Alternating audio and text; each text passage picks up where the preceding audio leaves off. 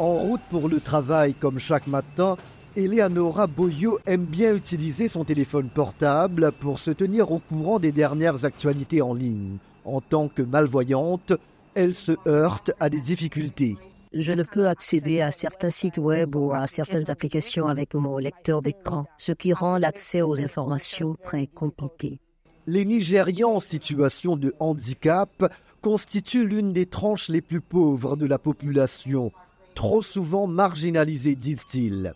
En mai, un journal en ligne nigérian, The Cable, a lancé ce qu'il appelle une application d'information inclusive pour les personnes handicapées.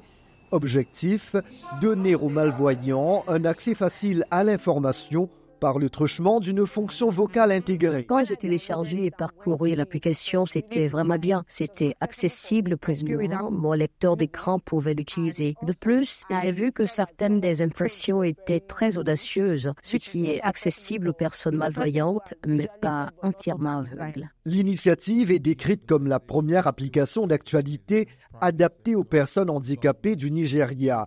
Le projet est l'un des gagnants du Google News Innovation Challenge en 2022. Kolapo Olapoju est rédacteur en chef du journal. Nous nous battons pour les personnes handicapées en tant qu'acteurs des médias. Nous le faisons à travers nos reportages, à travers certains des plaidoyers que nous faisons. Cependant, nous oublions que nous devons réellement leur apporter des solutions. Et nous avons dépassé l'ère des médias traditionnels. Nous sommes à l'ère des médias numériques. Stephen Idoko de l'Inclusive Friends Association est d'avis qu'il ne faut pas non plus oublier les personnes sourdes et malentendantes. Ce type d'innovation ne devrait pas se limiter aux aveugles. Nous devrions également essayer de prendre en compte d'autres groupes de handicap. Il est important que des images alternatives soient fournies dans telle publication en ligne pour les sourds.